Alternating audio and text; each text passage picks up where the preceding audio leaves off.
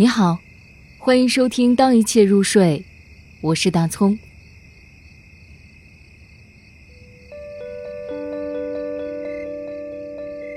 小草不是风的奴仆，甜香。小草是风的语言，而不是奴仆。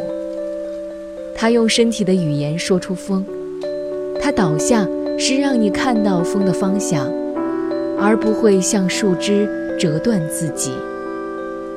风没有故乡，也没有离愁，而小草有。它有一厘米的国土，它害怕离别。它生在哪里，就会死在哪里。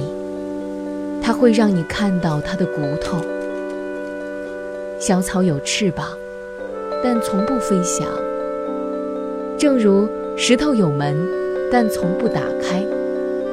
风想带领小草云游世界，小草只在风中摇曳，但绝不随风而去。请看，小草的腰如此纤细，却能与十二级台风共舞。风给予的一切，它都能承受。